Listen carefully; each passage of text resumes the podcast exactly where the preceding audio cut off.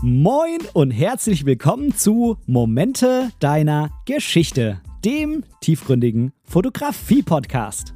Ich bin der Ben und in diesem Podcast möchte ich meine Gedanken rund um die Fotografie mit dir teilen. Ich wünsche dir ganz, ganz viel Spaß beim Zuhören. Einen wunderschönen guten Tag und herzlich willkommen bei dieser Folge von Momente deiner Geschichte. Ich freue mich, dass du heute wieder mit dabei bist. Ich bin Ben, dein Moderator und Produzent dieses Podcasts und ich möchte heute mit dir über ein ganz besonderes Thema mal wieder sprechen. Du hast den Titel vermutlich schon gelesen und ähm, je nachdem, ob du den Bang Bang Club kennst, musstest du vielleicht lachen, Vielleicht hast du es aber natürlich auch nicht verstehen können, weil du den Bang Bang Club noch gar nicht kennst und noch gar nichts davon gehört hast bisher. Aber im ersten Fall hoffe ich, dass ich dir heute ein bisschen mehr darüber erzählen kann. Und ähm, im zweiten Fall freue ich mich, dass ich dir überhaupt irgendwas davon erzählen kann und ähm, dich mal in eine ganz besondere Thematik der Fotografie einführen kann. Denn zugegebenermaßen ist ja der Titel natürlich mit einem Augenzwinkern zu verstehen. Denn eigentlich geht es hier um eine Thematik, die alles andere als lustig ist, ehrlich gesagt. Ähm, aber ich bin halt ein Mensch, der, naja, so ein bisschen die Lebenseinstellung hat, dass sich viele schwierige Dinge mit Humor irgendwie besser nehmen lassen und auch ja, vielleicht auch leichter zu ertragen sind, um es mal so auszudrücken. Und ähm, ja, schwierige Dinge ein, einfach durch Humor, durch Satire irgendwie ganz gut dargestellt, dargelegt werden können oder man da irgendwie immer eine gute Herangehensweise findet, die mh, hm, eben ernste Themen so ein bisschen zugänglicher macht, um es mal einfach so auszudrücken. Ich sitze hier mit einem Kaffee um sehr später Stunde, muss ich zugeben. Es ist schon 20 vor 8 am Montag und diese Folge, die soll ja am Mittwoch erscheinen. Ich werde es auch nicht schaffen, diese Folge hier pünktlich in den Orbit zu feuern, denn ich werde sie am Mittwoch schneiden müssen nach der Arbeit. Und ähm, das bedeutet im Endeffekt, dass sie hoffentlich noch am Mittwoch rauskommt, dann aber mit Sicherheit später als 18 Uhr. Ich bin mir aber ganz, ganz sicher, dass du mir das verzeihst, vor allem, ähm, ohne mir jetzt selbst auf die Schulter zu klopfen, aber wir haben es jetzt geschafft, 77 beziehungsweise mit dieser Folge dann 78 Folgen am Stück zusammen hier zu verbringen. Ähm, und zwar ohne Unterbrechung. Ich habe nur einmal, ich glaube, das war die Woche nachdem mein Sohn, der jetzt mittlerweile sechs Monate alt ist, geboren wurde, ähm, eine sehr kurze Folge aufzunehmen. Ähm, passt das grammatikalisch in den Satz? Ich weiß es nicht. Auf jeden Fall habe ich in der Woche nach der Geburt meines Sohnes nur eine kurze Folge von, ich glaube, acht Minuten oder so aufgenommen. Mehr war einfach da nicht drin. Ähm, aber ansonsten, oder trotzdem, oder damit, damit ist das richtige Wort, damit habe ich es auf jeden Fall geschafft, jetzt 78 Mal in Folge diese Folge am Mittwoch rauszubringen, wenn auch das ein oder andere Mal nicht ganz pünktlich um 18 Uhr. Aber nun gut, jetzt genug der Vorrede, genug des Gelabers, Schlückchen Kaffee und dann geht's los. Es soll also heute um den Bang Bang Club gehen.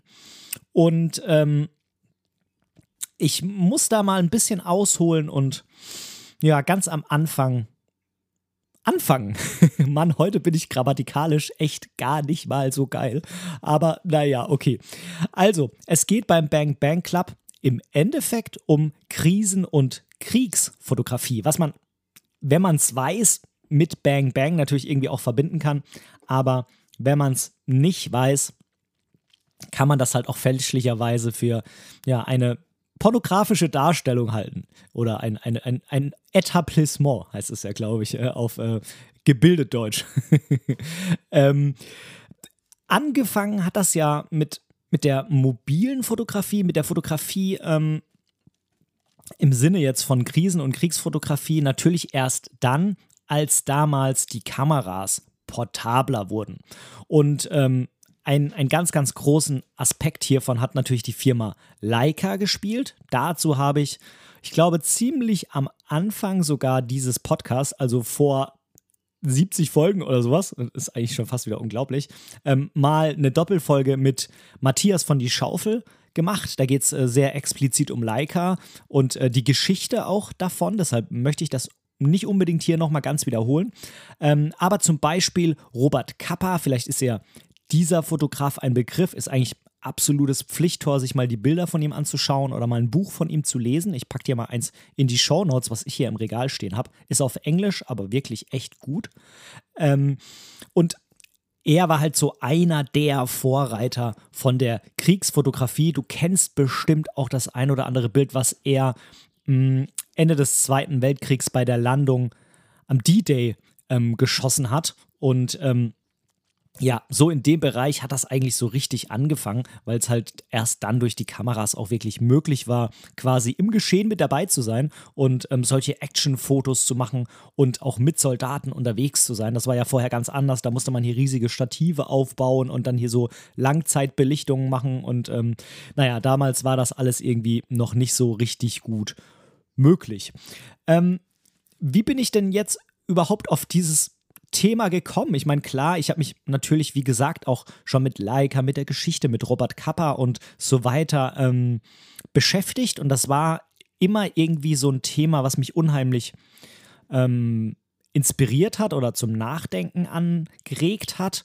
Ich habe auch da diverse andere Bücher dazu gelesen oder auch mal ein Bildband äh, angeschaut, den ich mir mal ausgeliehen habe. Ich weiß leider nicht mehr genau, wie der heißt. Der war aber ziemlich gut. Vielleicht fällt es mir irgendwann mal wieder ein, dann gibt es das auf jeden Fall als Nachtrag in eine der ähm, noch erscheinenden Folgen, hoffentlich.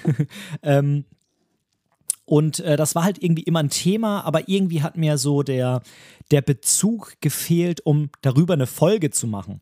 Denn ähm, ich selbst habe noch nie in einem Krisengebiet fotografiert und ich kenne jetzt auch keinen Fotografen, der das macht. Ähm, vielleicht lade ich mal einen ähm, der bekannten deutschen Namen hier zu dem Podcast ein. Mal schauen, ob das klappt. Äh, vielleicht auch einen Fotografen aus einem anderen Land und wir machen das auf Englisch, muss man einfach mal schauen. Aber es ist halt so, dass mir bisher irgendwie so, ja, wie soll ich sagen, irgendwie so der Aufhänger für die Folge gefehlt hat. Und dann sind zwei Dinge passiert, die mich jetzt am Ende zu, diesem, zu dieser Folge gebracht haben. Zum einen habe ich eine Podcast-Folge gehört von einem Podcast, den ich jetzt hier auch nicht nennen will. Wahrscheinlich kennt den vermutlich kaum einer. Es ist jetzt keiner der großen Fotografie-Podcasts, es ist eher so ein kleinerer Podcast. Ja, wo sich ähm, darüber unterhalten wurde und es sehr stark kritisiert wurde, wie man denn Kriegsfotografie betreiben kann und wie man da hingehen kann. Ich kenne jetzt den genauen Wortlaut nicht mehr, ähm, aber die beiden waren sich ziemlich einig, wie man da hingehen kann ähm, und das Leid anderer Menschen fotografieren und sich irgendwie daran ergötzen und äh, daraus Profit schlagen und da dann ist und nichts tut. So, das war so mehr oder weniger so die Aussage. Wie kann man sich da hinstellen und neben einem werden Menschen erschossen und man tut nichts? Da muss man noch was tun. Ähm, die sind doch alle total böse und schlimm, die Kriegsfotografen. Das war so ungefähr der O-Ton. Und ähm, das hat mich extrem sauer gemacht, weil ich da ehrlich gesagt eine deutlich abweichende Meinung von habe. Und ähm, das hat mich dazu gebracht, dass ich mich dann wieder mehr mit der Thematik beschäftigt habe. Das ist ein paar Monate her.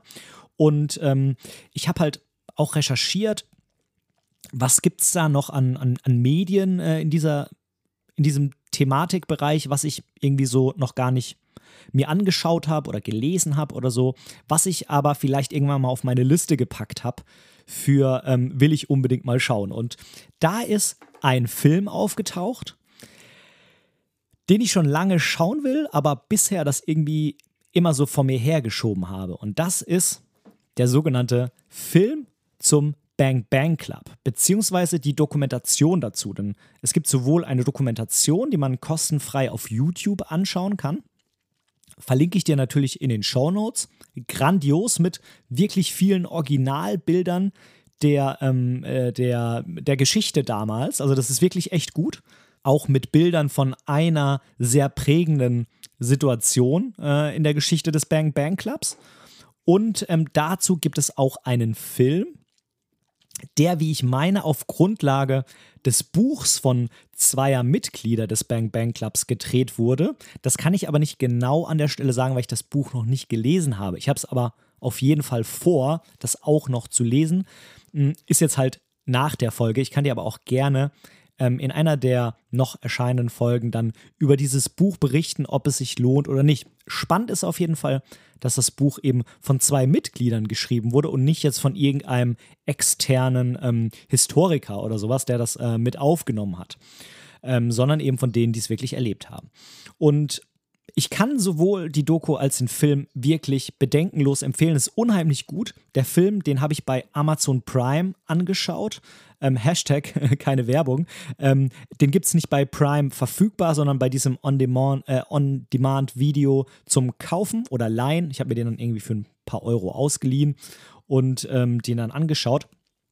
Und auch den kann ich bedenkenlos empfehlen. Er ist FSK 12 ich kann ehrlich gesagt nicht beurteilen, ob das aus meiner Sicht gerechtfertigt ist, weil ich die Doku vorher angeschaut habe.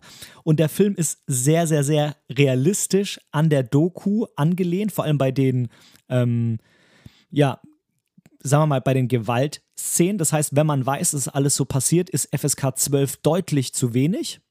Ähm, ich kann es aber nicht beurteilen, wenn man nur diesen Film schaut und ähm, die Doku und sich die Doku noch nicht angeschaut hat und sich mit der Thematik noch nicht so beschäftigt hat. Da gibt es vermutlich viele andere Spielfilme, bei denen deutlich mehr Gewalt drin ist und die ähm, trotzdem auch FSK 12 sind.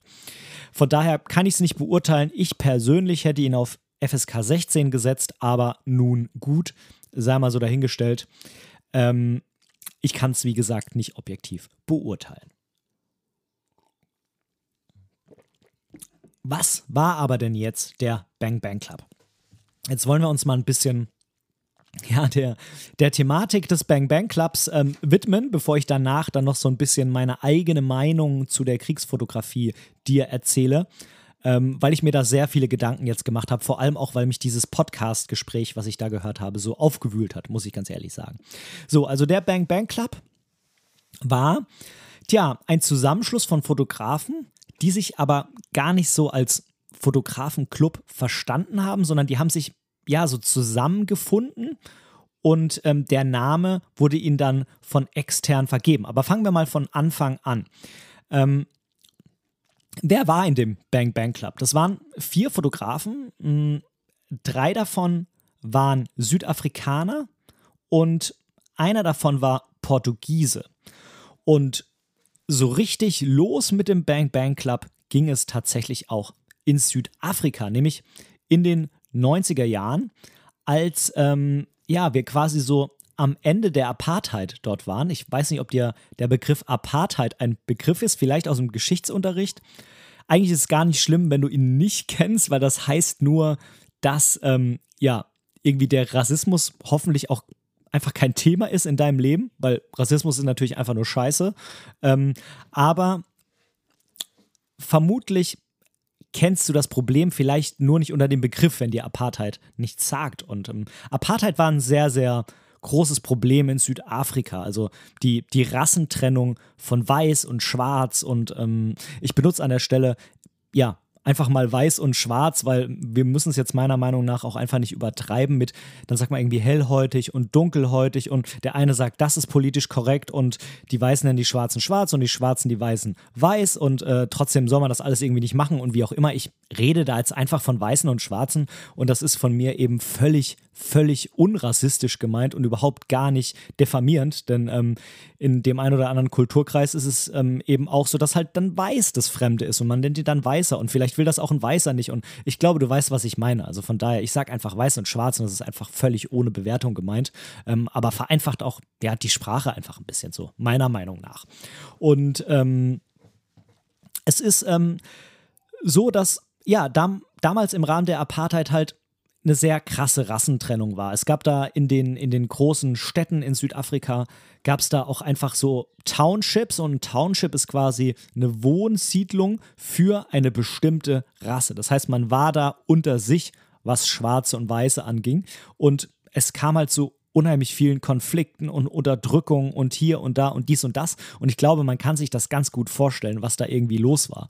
Ähm, und ja, es gab extrem viel Stress und mh, die Fotografen des Bang Bang Clubs waren eben dort und die haben diesen, die, diese Ausschreitungen, diese, diesen Krieg, haben die einfach fotografiert, dokumentiert. Die sind in die Townships, die waren mit dabei, die waren dabei, wenn eben irgendwie jemand umgebracht wurde und so weiter. Und ich gebe dir jetzt einfach mal die Namen. Es war einmal Kevin Carter, es war Craig Marinovic, es war Ken Osterprög oder Brog. Ich weiß ehrlich gesagt nicht, wie man es ausspricht. Das waren die drei Südafrikaner und der Portugiese Chao Silva. Und diese Fotografen haben sich eben in Südafrika zusammengefunden und irgendwann hat das Magazin Living, das ist ein südafrikanisches Magazin, den, den Titel Bang Bang Paparazzi, ja, gegeben. und ähm, Bang Bang ist irgendwie klar, das ist ein, o das muss ich einmal ablesen, ein onomatopoetischer Ausdruck.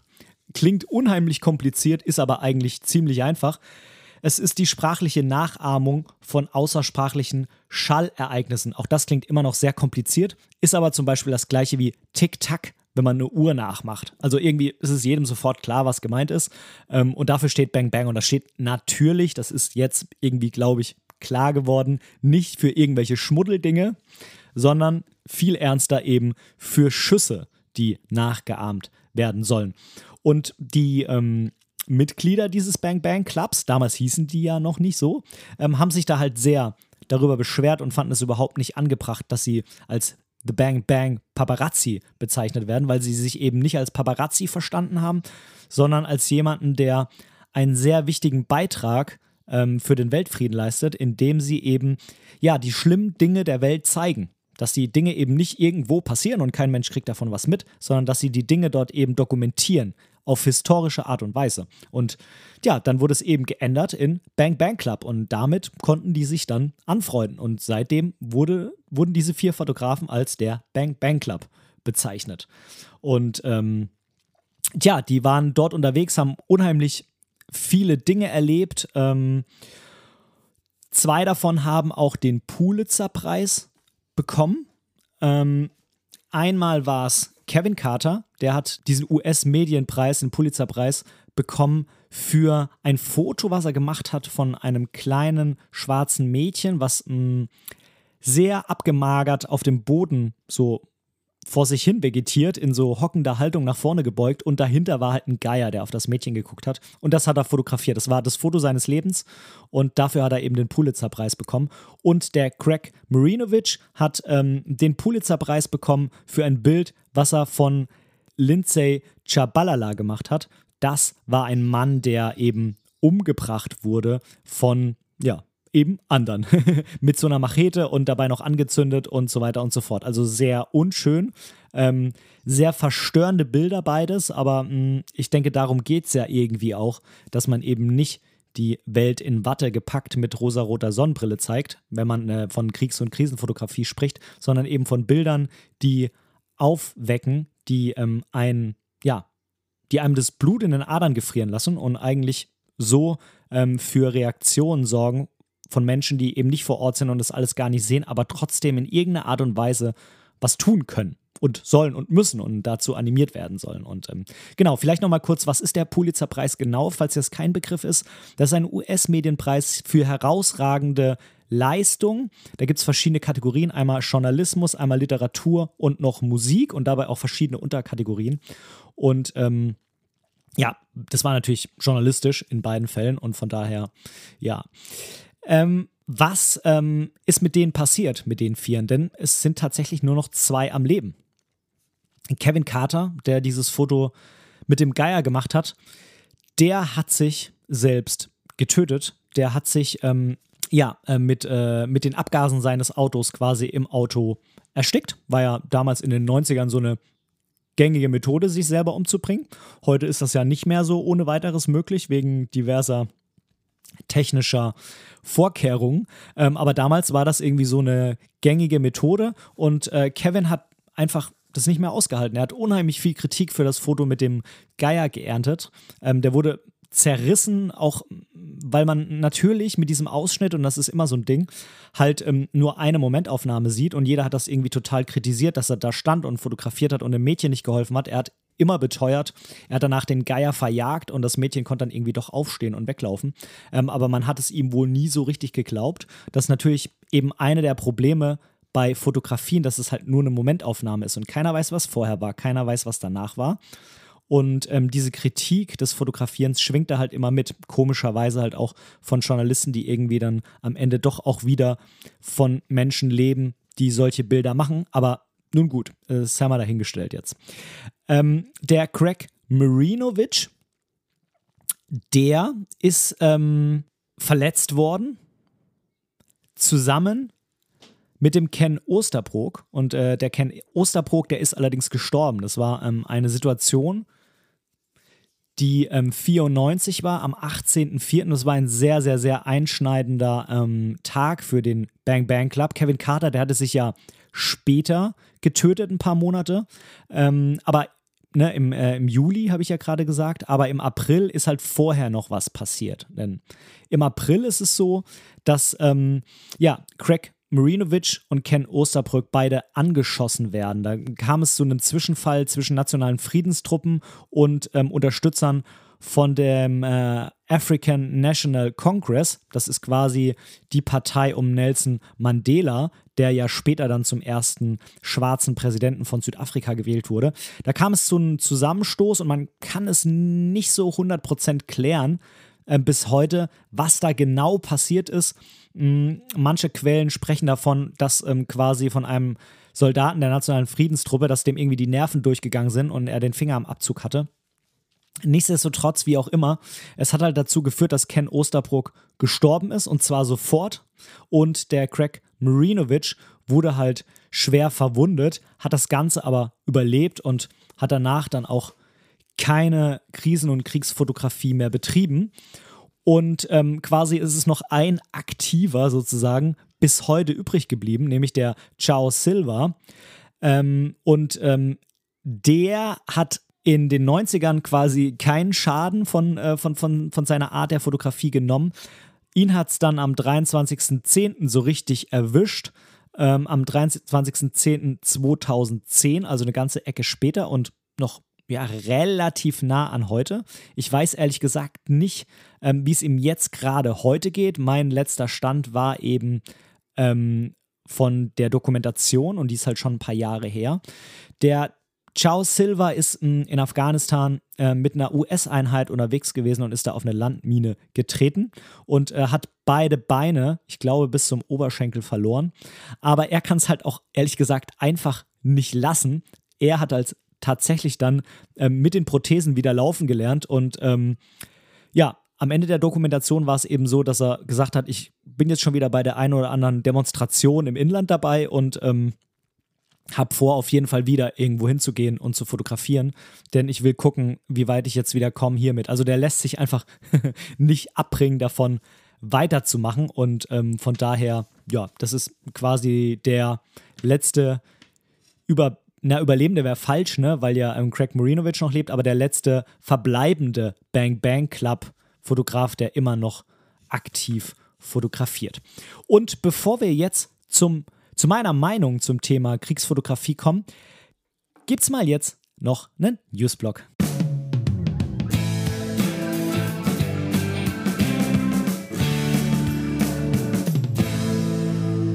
Heute im Newsblog habe ich ja so zwei Themen, würde ich mal sagen.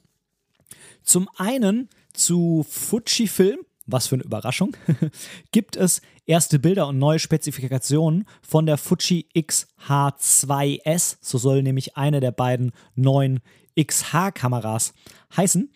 Und ähm, es soll ja zwei verschiedene XH2-Kameras geben. Eben einmal die XH2S und die soll 26 Megapixel haben, also so viel wie die Fujifilm-Kameras hm, aktuell auch, aber sie soll trotzdem einen neuen Sensor haben. Und die XH2, es wird also zwei Kameras der XH-Serie auf einmal geben, die soll 40 Megapixel haben. Und ähm, man geht derzeit davon aus, dass am 31. Mai eben die XH2S vorgestellt wird.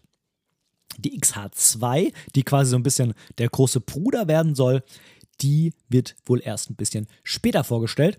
Ähm, ich bin sehr, sehr gespannt auf diese Kameras, vor allem weil die XH-Reihe ja immer ein bisschen größer war, auch vom Gehäuse her, als die XT-Reihe und ähm, auch zum Filmen besser geeignet war. Jetzt muss man natürlich sagen, dass die aktuelle XH halt so alt ist, dass die XT da schon deutlich weiter ist, was auch Film angeht. Ähm, aber wenn die beiden Kameras rauskommen, sind die auf jeden Fall wieder die neuesten. Und äh, damit wird auf jeden Fall auch die Filmerei damit quasi am besten funktionieren. Ähm, ich bin sehr, sehr gespannt, ob Fuji damit ähm, ja, mal wieder so eine richtig neue, aktuelle Profikamera rausbringt. Denn die XT4, ich bin super damit zufrieden, aber ist ja dann doch auch schon wieder das ein oder andere Jahr alt. Ähm, was, was meine Ansprüche betrifft, völlig ausreichend. Aber im heute doch recht schnelllebigen Fotomarkt, man könnte sagen, etwas veraltet. Ähm, aber nun gut. Punkt 2 Jetzt äh, kommen wir zu Canon, also der anderen Marke, die, die ich mal benutzt habe, ähm, aber mich irgendwie trotzdem noch interessiert.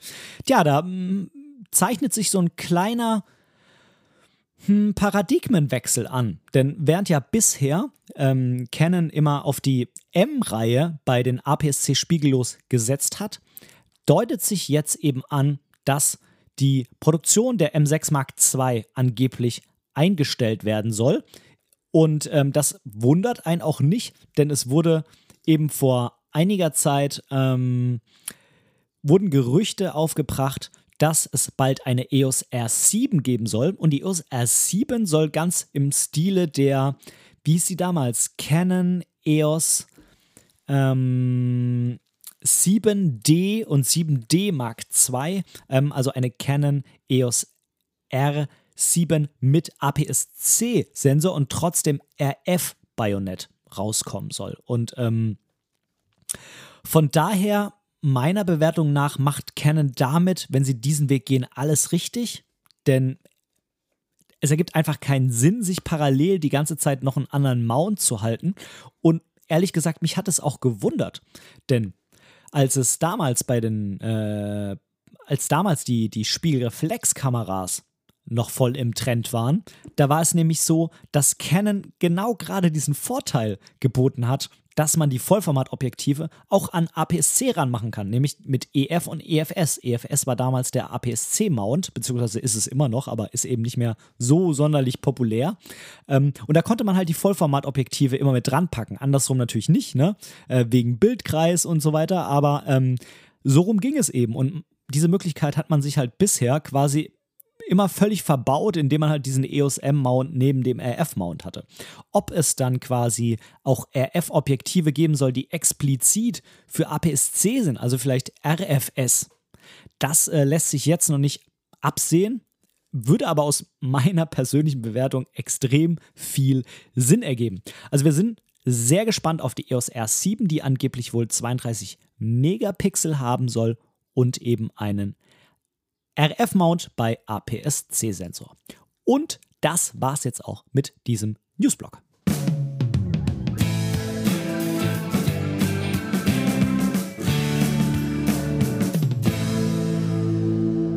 Kommen wir mal zu meiner Meinung zum Thema Kriegsfotografie, Krisenfotografie oder Kriegs- und Krisenberichterstattung.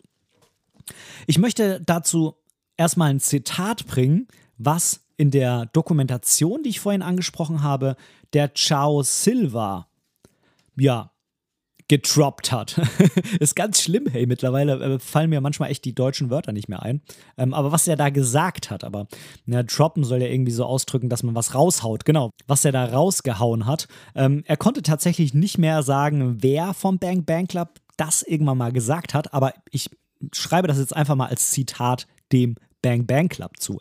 Und zwar, Ciao Silva hat gesagt, ein nicht fotografierter Toter ist ein vergessener Toter. Und ich glaube, das trifft den Knackpunkt meiner Meinung zu der ganzen Thematik ziemlich gut. Denn ich finde, die Arbeit, die Kriegsfotografen machen oder meinetwegen auch Kriegsfilmer, ne, alle, die mit Bildern, sei es Bewegtbild oder Standbild berichten unheimlich wichtig. Das soll jetzt nicht die Arbeit der Journalisten oder den Teppichkern, die schreiben. Oft ist es ja auch irgendwie ein Ding, was Hand in Hand geht. Ne? Ein Fotograf ist da, der liefert die Bilder und du hast einen Journalisten, der halt mit den Menschen dort redet, Interviews führt, ähm, der einen Text zu den Bildern schreibt oder der einen Text schreibt und eben Bilder dazu braucht. Manche machen auch beides. Aber wir wollen uns doch in dem Fall jetzt mal auf die Bilder beschränken, denn es ist ja ein Fotografie-Podcast, zumindest im großen Teil. Und ähm, ich finde es deshalb eine unheimlich wichtige Arbeit, weil gemäß dem Zitat eben die Welt grauen und schlimme Dinge, die irgendwo passieren, ja, sonst nie sieht. Die bleiben sonst verborgen, verschwiegen, die passieren da irgendwo und man kriegt einfach nichts davon mit. Und dadurch, dass es eben so nahbar wird, dass man das sehen kann und wir Menschen sind nun mal visuelle ja, Geschöpfe, wir haben einen sehr ausgeprägten visuellen Sinn, brauchen wir Bilder und Fil Filmaufnahmen, um da sich wirklich richtig reinzufühlen. Ähm, natürlich kann man auch Informationen und Dinge mit Texten transportieren, aber es als Text wirken Dinge immer sehr abstrakt. Das ist zum Beispiel super für einen Roman, weil sich dann eben der Leser die Geschichte selber im Kopf zusammenbauen kann. Notfalls eben auch einfach nicht so brutal, wie es da steht tatsächlich. Text ist super auch, um Informationen zu vermitteln. Aber um zu zeigen, wie etwas irgendwo ist, braucht man halt meiner Meinung nach einfach Bild. Da geht kein Weg dran vorbei. Und ein Bild lügt halt auch einfach nicht. Und ähm, natürlich kann man jetzt darüber diskutieren, ob Dinge gestellt sind oder nur auf gewisse Art und Weise gezeigt werden. Das sei mal jetzt einfach dahingestellt. Aber gehen wir mal davon aus, dass so ein Fotograf eben nicht eingreift und dann kann man damit echt Menschen einfach schocken mit schlimmen Bildern. Ich pack dir mal einen Link von einem Fotografen ähm, ähm, hier in die Show Notes. Der heißt Felipe Dana. Das ist ein Brasilianer und ähm, der ist auch gerade in der Ukraine. Es ist zum Glück so bei Instagram, dass man ähm, Gewalt-Content einstellen kann. Dann sieht man die Bilder nicht sofort. Wenn quasi dieses Bild bei einem irgendwo im Stream erscheint, sieht man es nicht sofort, sondern da steht dann Achtung, sensibler Inhalt. Dann muss man es einmal bestätigen, dann sieht man die Bilder. Denn der hat teilweise echt extrem heftige Bilder dabei. Also sehr, sehr heftige Bilder. Ich will jetzt hier auch nicht ins Detail gehen.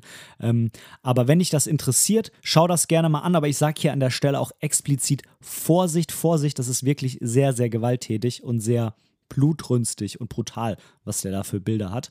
Ähm, aber es ist halt einfach so, dass man mit solchen Bildern die Menschen besser erreichen kann, vor allem weil ja so viel Schreckliches auf dieser Welt passiert und durch die Medien ist es halt so, also ich glaube nicht, dass wirklich sehr viel Schrecklicheres auf der Welt passiert als früher, aber durch die Medien hören wir halt immer von allem und ähm, irgendwie kann man es auch nur schaffen, sich da nicht von allem immer runterziehen zu lassen, wenn man mh, mm, so eine Art von Gleichgültigkeit, würde ich nicht sagen, aber indem man eben nicht alles immer so ernst nimmt, ähm, Mentalität antrainiert.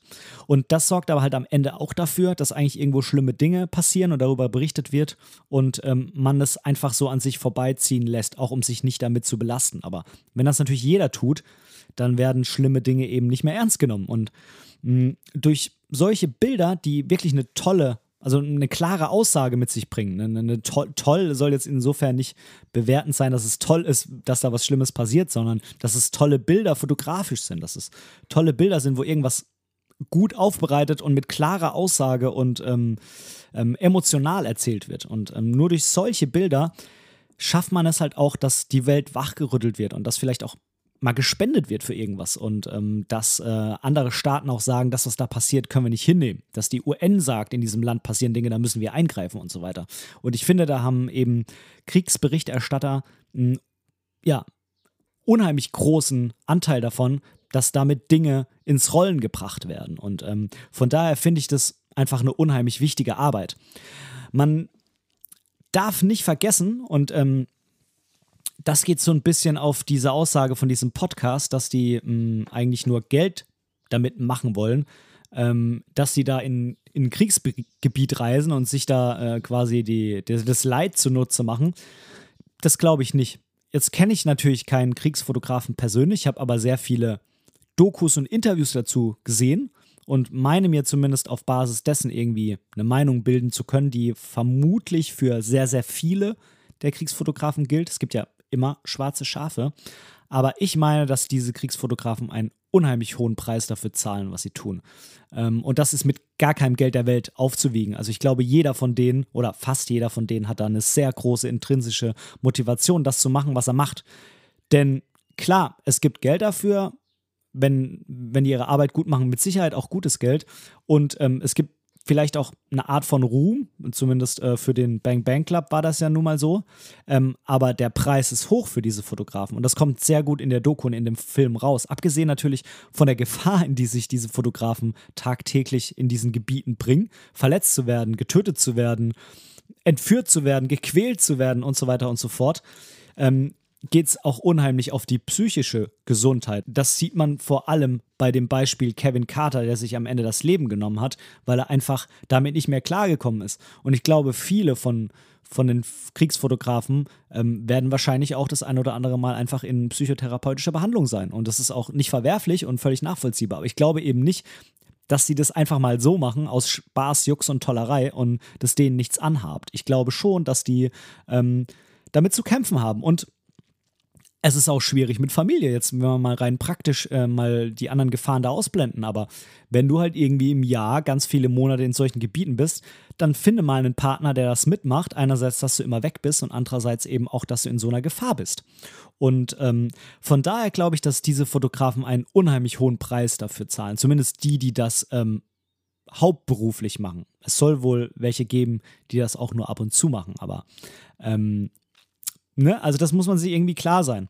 Und ähm, kommen wir mal noch zu dem nächsten Kritikpunkt von diesem Podcast, ähm, wo es hieß, ja, die stehen dann da rum und machen Fotos und die tun nichts. Die sind einfach da und äh, könnten was tun und tun nichts. Und da sage ich ganz ehrlich, da macht man sich ein bisschen einfach mit dieser Aussage, denn man muss sich darüber im Klaren sein, dass die Fotografen da ja niemals wären, wenn sie nicht zum Fotografieren da wären. Die würden da ja sonst nicht hinfahren. Und jeder, der diese Kritik bringt, den kann ich dann auch nur fragen, warum fährst du denn da nicht hin? Und dann wird er wahrscheinlich sagen, ja, habe ich gar keine Zeit irgendwie, ich muss ja hier arbeiten und hier und dies und das. Und ich sage, ja, ganz ehrlich, aber wenn er nicht da wäre zum Fotografieren, dann würde er gar nicht wegfahren, sondern er wäre hier und müsste arbeiten. Aber er nimmt diesen Preis in Kauf dafür, dass er halt was macht, was seiner Meinung nach ähm, was bewirken kann. Das heißt, er ist halt da zum Fotografieren und selbst wenn er irgendwie dann unterstützt und Dinge tut, kann er dabei keine Fotos machen.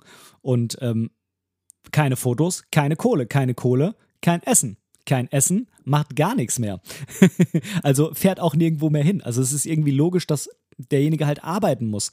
Ähm, der würde ja nicht irgendwie da einfach hinfahren. Und ja, dann ist es natürlich so, dass so ein Fotograf eben auch oft selbst machtlos ist. Denn so ein Fotograf gehört nicht zu den Konflikt- oder Kriegsparteien vor Ort. Er ist kein Kombatant, der darf da quasi gar nicht aktiv an Kriegshandlungen teilnehmen. Jetzt kann man natürlich sagen, naja gut, ähm, du kannst dir auch humanitär helfen. Ja klar, wenn er aber sich halt dann den ganzen Tag um Verwundete kümmert, dann kann er auch nicht mehr fotografieren. Und ähm, Leute davon abzuhalten, diese Dinge zu tun, auch friedlich, ähm, das ist in dem Film, glaube ich, auch ganz gut dargestellt. Wie, wie soll er das machen? Also wenn sich da irgendwie zig Leute gegenüberstehen und sich da umbringen, was soll denn der eine oder die zwei, drei Kriegsfotografen da machen? So, also sollen die sich dann dazwischen stellen und dann irgendwie meinen, dass sie dann irgendwie unbewaffnet die davon abhalten können? Abgesehen davon sind die ja oft gar nicht alleine dort, sondern das sind ja bewaffnete Gruppen, mit denen die unterwegs sind. Zum Beispiel ist es heutzutage nicht ungewöhnlich, dass Fotografen mit Militäreinheiten dabei sind, zum Beispiel mit der Bundeswehr oder auch mit, den, mit der US Army. Und ähm, das heißt, da hat ja jeder irgendwie schon seinen Job. Da ist ja ein Medic dabei und ähm, da gibt es eine Anschlussversorgung, medizinische und so weiter. Und wenn da wirklich mal richtig Not am Mann ist, dann hilft der Fotograf mit Sicherheit auch mal, den Verwundeten zum Helikopter zu schleppen. Also gar nichts tut er ja nicht. Aber er kann halt nicht mehr machen. Er ist ja auch nicht ausgebildet. Das ist halt auch einfach nicht sein Job. Das muss man einfach dazu sagen. Und ähm, so kleine Gesten mit Sicherheit, ne? ob jetzt äh, Kevin da diesen, ähm, diesen Geier verjagt hat oder nicht, sei mal dahingestellt, aber ähm, ich glaube, dass es die meisten vermutlich gemacht hätten. Und die meisten hätten wahrscheinlich dann auch das Kind, wenn es irgendwie gar nicht weggekommen wäre, noch zu den Eltern getragen, die laut der Geschichte von Carter übrigens gar nicht so weit weg waren, sondern das hat eben nur auf diesem Foto so ausgesehen, dass dieses Kind ganz allein in der Wüste ist. Aber es war halt nicht allein. Und so ist es oft bei Fotos. Ne? Die zeigen einfach nur einen Ausschnitt der Realität, aber außenrum ist meistens noch viel mehr. Und es ist eben nicht so, dass dieser Fotograf mit irgendeinem Verwundeten da ganz alleine irgendwo rumliegt und dann setzt er sich da mit der Kamera hin und macht seelenruhig Fotos und schaut zu, wie irgendjemand verblutet. Das ist ja Bullshit. Also mehr als irgendwas da draufdrücken auf die Wunde könnte er eh nicht machen, weil er gar kein ausgebildeter Sanitäter ist. Und ähm, die Sanitäter sind dann meistens irgendwie relativ schnell da, weil ähm, es eben nicht so ist, dass da irgendjemand irgendwo allein rumliegt. Ne? Ähm, also da muss man sich halt auch mal im, im Klaren sein, dass so ein Foto nur ein Ausschnitt ist und anhand von so einem Foto zu beurteilen, was derjenige da hätte machen sollen, was da davor passiert ist, was da danach passiert ist, das ist halt einfach völlig absurd. Damit macht man sich völlig einfach und ist irgendwie auch so in seiner Bubble drin und äh, ja, will es vielleicht auch einfach gar nicht wahrhaben, dass der Fotograf einfach gar nichts machen kann und ähm, es ist halt so, dass diese Fotografen hm, habe ich vorhin schon angesprochen, mit so einem Foto auch einfach viel mehr bewirken können. Wenn sie kein Foto machen, dann haben sie natürlich auch keine Kohle, ist klar, aber wenn sie kein Foto machen, dann kann es halt auch keiner auf der Welt sehen. Also in dem Moment könnte er vielleicht ein bisschen irgendwie irgendwas helfen, ähm, aber er hätte halt kein Foto. Das heißt, keine Aufmerksamkeit in den Medien für die Situation, nicht für ihn wohlgemerkt, für die Situation vor Ort. Ähm, keine Spenden, äh, keine Unterstützung der UN. Zumindest nicht, wenn es das alles nicht gäbe. Ähm, er ist natürlich auch nur ein kleines Puzzleteil von der Berichterstattung. Aber man muss ja jetzt, wenn man diesem Grundsatz folgt. Ähm, die äh, wollen alle nur äh, Geld verdienen und machen das alle nicht äh, irgendwie, weil sie damit was bewirken wollen. Dann würde es ja quasi gar keine Berichterstattung von da geben. Oder ne, ähm, eine unheimlich schlechte, weil die andauernd aufhören, irgendwie zu fotografieren, weil sie da irgendwas machen müssen. Also das ist ja total abwegig. Und ähm, klar, das ist eine, ist eine blöde Situation für die, ne, da daneben zu stehen, keine Frage. Aber ich glaube, wenn man ähm, die ganzen Dinge, die ich jetzt mal angesprochen habe, so für sich so zusammenfügt im Kopf, dann wird einem klar, dass es halt irgendwie alles nicht so einfach ist, aber dass es am Ende halt immer wieder darauf hinausläuft, dass sie halt ihren Job da machen. Und ihr Job ist halt zu fotografieren und nicht zu schießen und nicht den Arzt zu spielen. Das ist halt nun mal einfach so. so, so blöd es halt auch klingt. Ähm, ja, so viel vielleicht dazu.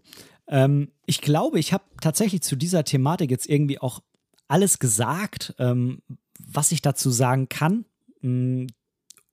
Mehr darüber kann ich nicht sagen, weil ich keine persönlichen Erfahrungen habe und bisher halt auch noch mit niemandem geredet habe, der es gemacht hat. Vielleicht ähm, ändere ich das nochmal. Aber ich kann dir auf jeden Fall sowohl die Doku auf YouTube empfehlen, als auch den Film und den Buch mit dem Vorbehalt, dass ich es eben selber noch nicht gelesen habe. Und abschließend auch nochmal den Instagram-Kanal von Felipe Dana, dem Brasilianer mit den Fotos aus der Ukraine. So, das war jetzt heute auch irgendwie echt ein sehr schweres Thema. Wahrscheinlich auch ein sehr kontroverses und ich habe das jetzt sehr ein, ja, einseitig dargestellt. Ich habe es sehr eingefärbt von meiner Meinung dargestellt. Ähm, aber mich würde wirklich mal interessieren, was du zu der Sache sagst oder ob du dir da vielleicht auch noch gar keine Gedanken drüber gemacht hast und jetzt durch diese Folge mh, Interesse entwickelt hast. Das würde mich mal sehr interessieren, ähm, wenn du mir da mal eine Nachricht zukommen lässt und dann könnte ich die in einer der nächsten Folgen aufgreifen. Ich habe jetzt, äh, um mit dieser Folge, das soll man ja, mm, um diese Folge jetzt auch nochmal mit was Positivem abzuschließen, habe ich noch eine Nachricht bekommen. Das heißt, wir gehen jetzt einmal noch kurz in die Community Lounge und dann direkt vom Ende der Community Lounge in den Abspann rein. Das heißt, ich verabschiede mich hier schon mal von dir. Ich wünsche dir einen wunderschönen Tag ähm, lass am besten die Folge mal ein bisschen sacken, lass die Thematik mal ein bisschen sacken und ähm, ja, denk vielleicht einfach morgen nochmal über das Ganze nach und ähm, ja, überleg dir, ob du dich weiter damit beschäftigen willst oder nicht. Ich finde es auch gar nicht verwerflich, wenn du jetzt sagst, ähm, nee, das ist mir irgendwie alles zu heftig, ich habe hier genug eigene Probleme, ich will mir jetzt nicht noch da irgendwie darüber Gedanken machen. Kann ich auch voll verstehen. Vielleicht sagst du aber auch, ich bin neugierig geworden. Ja, wie auch immer, jetzt aber rein in die Community Lounge.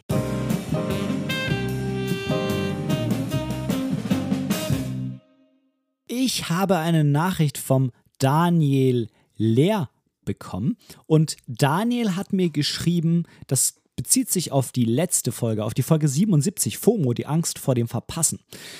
Daniel hat mir geschrieben, hab sie schon gehört, ich kann es sehr gut verstehen. Ich hatte das FOMO-Syndrom in der Fotografie. Privat kenne ich es gar nicht, aber mittlerweile konnte ich es ganz gut ablegen. So, und dann hat er so ein Smiley gemacht, der hier so eine hm, so, so Schweißperle auf der Stirn hat. Und dann hat er noch geschrieben: PS, danke für diesen tollen Podcast. Daniel, vielen lieben Dank für deine Nachricht. Sehr, sehr gerne. Es ist ja ähm, mal ein ganz anderes Thema gewesen, was irgendwie echt nur so halb was mit der Fotografie zu tun hatte. Und ich habe so einen Bogen versucht zu spannen zu der Fotografie. Falls du irgendeine Thematik hast, lieber Zuhörer, falls du eine Thematik hast, wo du sagst, hm, die würde mich mal mega interessieren, aber ich weiß nicht so genau, ob man die wirklich mit der Fotografie verheiraten könnte oder ob man dieses Thema tatsächlich mit der Fotografie verheiraten könnte. Ähm, aber vielleicht fällt dir ja was ein, Ben. Ja, dann schreib mir das unheimlich gerne und ich mache mir mal meine Gedanken. Ich verspreche nichts, aber ähm, wir schauen einfach mal um. Und um jetzt nochmal einen kleinen Bogen zu diesem lustigen Titel zu bringen, hinter dem sich ja so ein ernstes Thema verbirgt, aber um jetzt äh, wieder lustig dahin zu führen zum Ende der Folge, sage ich zu dieser Kombination aus einem Thema, ähm, was du mir gibst, was erstmal nichts mit der Fotograf Fotografie zu tun hat, aber vielleicht eben doch. Es ist wie bei einem guten Zwingerclub. Alles kann, nichts muss. Haha.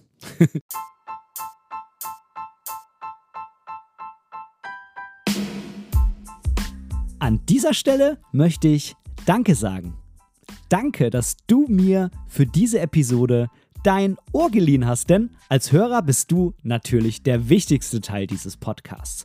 Wenn du irgendwelche Verbesserungsvorschläge hast oder Teil dieser Show werden willst, dann melde dich einfach bei mir irgendwo auf meinem Social Media. Die ganzen Links findest du unten in den Show Notes. Außerdem würde es mich unheimlich freuen, wenn du mir bei Apple Podcasts eine positive Bewertung für diesen Podcast geben könntest und vielleicht sogar ein kleines Kommentar hinterlässt. Natürlich, wenn du was anderes benutzt, kannst du das auch einfach beim Podcast-Player deines Vertrauens tun. So können wir beide zusammen noch viel mehr Menschen erreichen und unsere gemeinsame Community weiter ausbauen. Vielen lieben Dank dafür.